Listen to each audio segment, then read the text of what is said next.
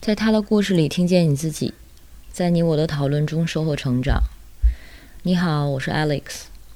今天我想和你聊聊城市空间。住在北京已成为可怕的代名词。这个故事里反复提到城市空间这个概念。其实这的确是一个很专门的学科，或者说是研究领域。而其中的核心议题就是城市空间和人的关系。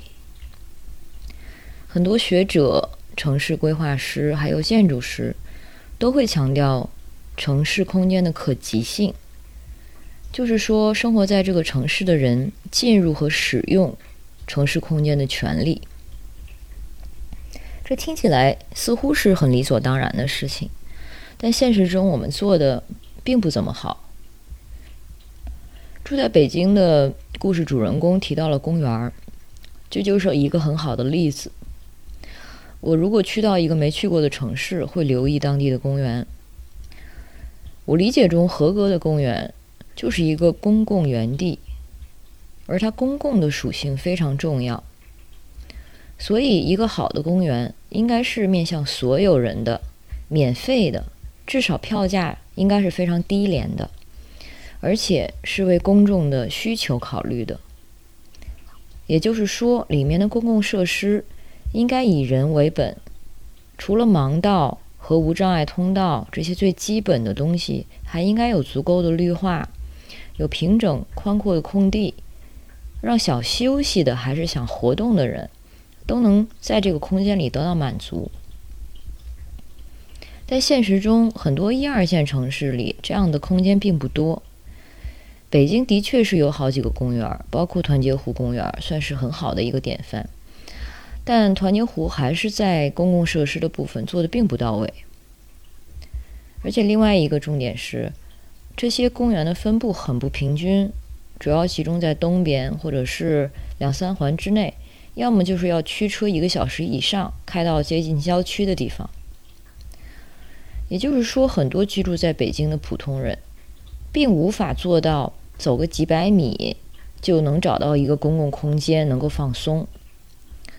这就是所谓的可及性，而这一点上，上海明显要好很多。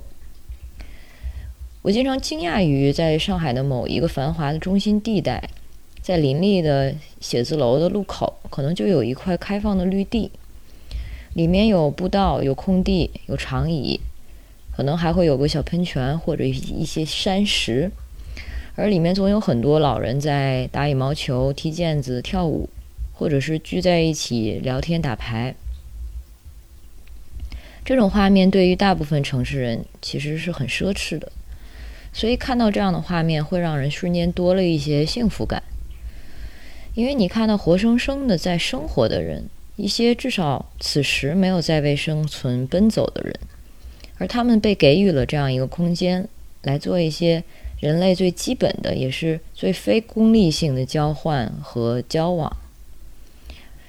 更关键的是，他们拥有这个空间，也属于这个空间。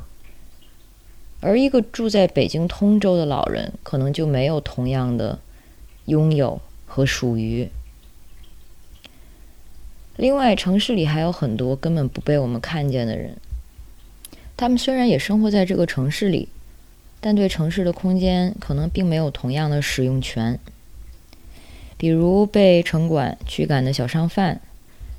因为房租太贵，所以只能住在充满防火隐患的集体宿舍的打工者，还有无家可归的人。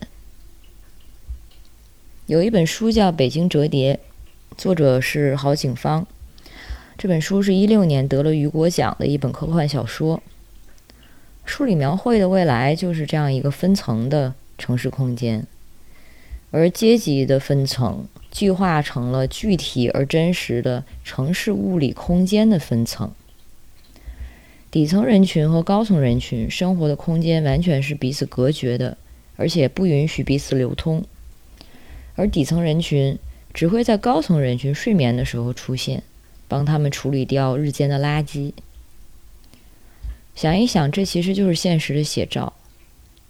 我们身边的环卫工人、快递员、保安、保洁员。就在我们身边，但是我们看不见他们。而对于所谓的公共空间，理应属于所有人的公园，他们可能都没有平等进入的权利。我曾经看到一个露宿者在尝尝试进入一个免费的公园的时候，被保安盘问，因为担心他偷东西或者在里面过夜。而我刚刚提到的那些美好的上海路口的绿地，其实也带着某种等级性。白天的时候，这里大大多是当地人或者白领，只有到了晚上，你才会看到更多的体力劳动者。他们有的会在打视频。跟家里通话，有的在刷手机，而有的呢会在这里谈恋爱。普通人谈恋爱约会不会想来想到来公园的，但是对于一些人，可能能来的也只有公园。这就是我对这期故事的想法。如果你有什么想说的，欢迎在音频下方与我互动，让我们在讨论中收获成长的智慧。